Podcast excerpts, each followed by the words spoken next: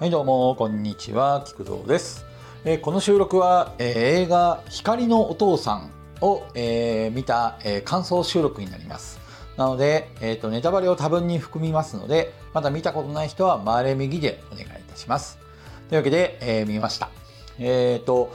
邦画の久しぶりの邦画の映画ということでえっ、と主演が2人いましてえっ、と息子役がえー坂口健太郎さん。で、えーお父さん役が吉田鋼太郎さんっていうね2人とも今ときめくあの2大主演男優なんですけども、まあ、あの簡単なあらすじを言いますとそのお父さんと、まあ、あの距離があの心の距離って言ったらいいんですかねそれがあってなかなかこう子供の頃は一緒にゲームをやったりとかしていろいろ話したはずなのに、全然あの最近は会話もなくなってしまった、まあ、お父さんと息子の話なんですよね。でお父さんが突然あの会社を辞めてしまうっていうところから、えー物語は始まります。でえっとまあ何も告げずね会社を辞めた、えーお父さんのことを、まあ、家に今普段いなかったお父さんが急にいるようになってでまあ息子の、まあ、坂口健太郎は、まあ、何を話していいかが分からなくてで子供の頃をふと思い出すんですよね。そしたらあのファミコンの「ファイナルファンタジー3」えーというゲームがありまして、まあ、それを子供の頃一緒に、えーやったことを思い出してただ一番最後のボスを一緒に倒そうねってあの話をしてたんだけども、あのお父さんの吉田鋼太郎の仕事が忙しくなっちゃって結局最終的にはあのラスボスをね一緒に倒すことができないまま、まあ、そのままなんとなくこう会話がなくなっちゃって距離が出てきちゃったみたいなそういう話なんですよね。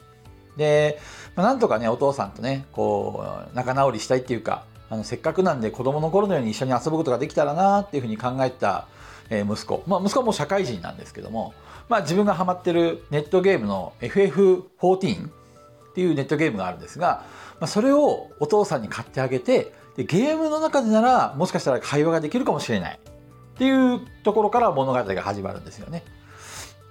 そのなかなか自分もゲーム世代だったんでなんかこのなんだろうね子供の頃にうちの母親と一緒にボンバーマンとかやったんですけどもあの時の思い出っていうのはもう40年以上経った今でも結構覚えていてやっぱり嬉しいもんなんですよね子供としてはねだからあのあの頃に戻れたらっていうそのあの息子さんのね気持ちもよくわかるしで結果としてお父さんが、まあ、ゲーム、まあ、せっかく息子がねあの意識揃えてくれたんですよプレあの頃の時代なんでプレステ4とあのファイナルファンタジーさ、えー、と14を一緒に用意してくれてでそのネットゲームをやったことない お父さんがねネットゲームの世界に、えー行っていくっていう話なんです。まあね、やっぱりその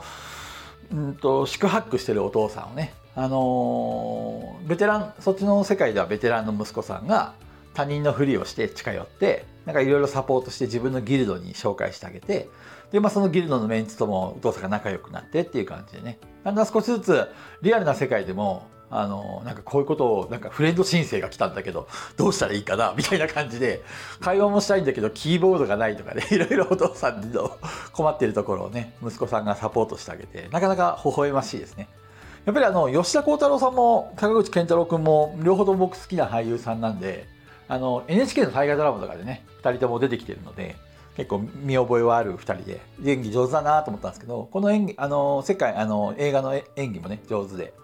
なんかこうなんていうのかなこう微妙な距離感とかお父さんにどうして話していいかどうかとかお父さん実は息子とね息子がもう何を考えてるかわからないようなねあのいうところも、まあ、ゲームを通じて少しずつ和解してってねあの仲良くなっていくって話なんです。で最終的にはそのなんだろう、えっと実はお父さんが会社辞めた理由っていうのがあのうんその病気？であのあまり、まあ、よろしくない。あの、まあ、結構重い病気にかかってしまって、まあ、仕事を続けることができなかったから辞めたっていう実はバックボーンがあって。でそれをあの急に倒れてしまってあの緊急入院になっちゃうんだけども病院を抜け出してそのみんなと約束したラスボスを倒しに行くっていうね、あの約束があったんですけどもそれを一緒にそのなんていうのかな感動を味わいたいということで あのネットゲネットカフェに抜け出して最終的に一緒になってボあのボスを倒してね。であのそこでお父さんがねあの自分会社会社人間で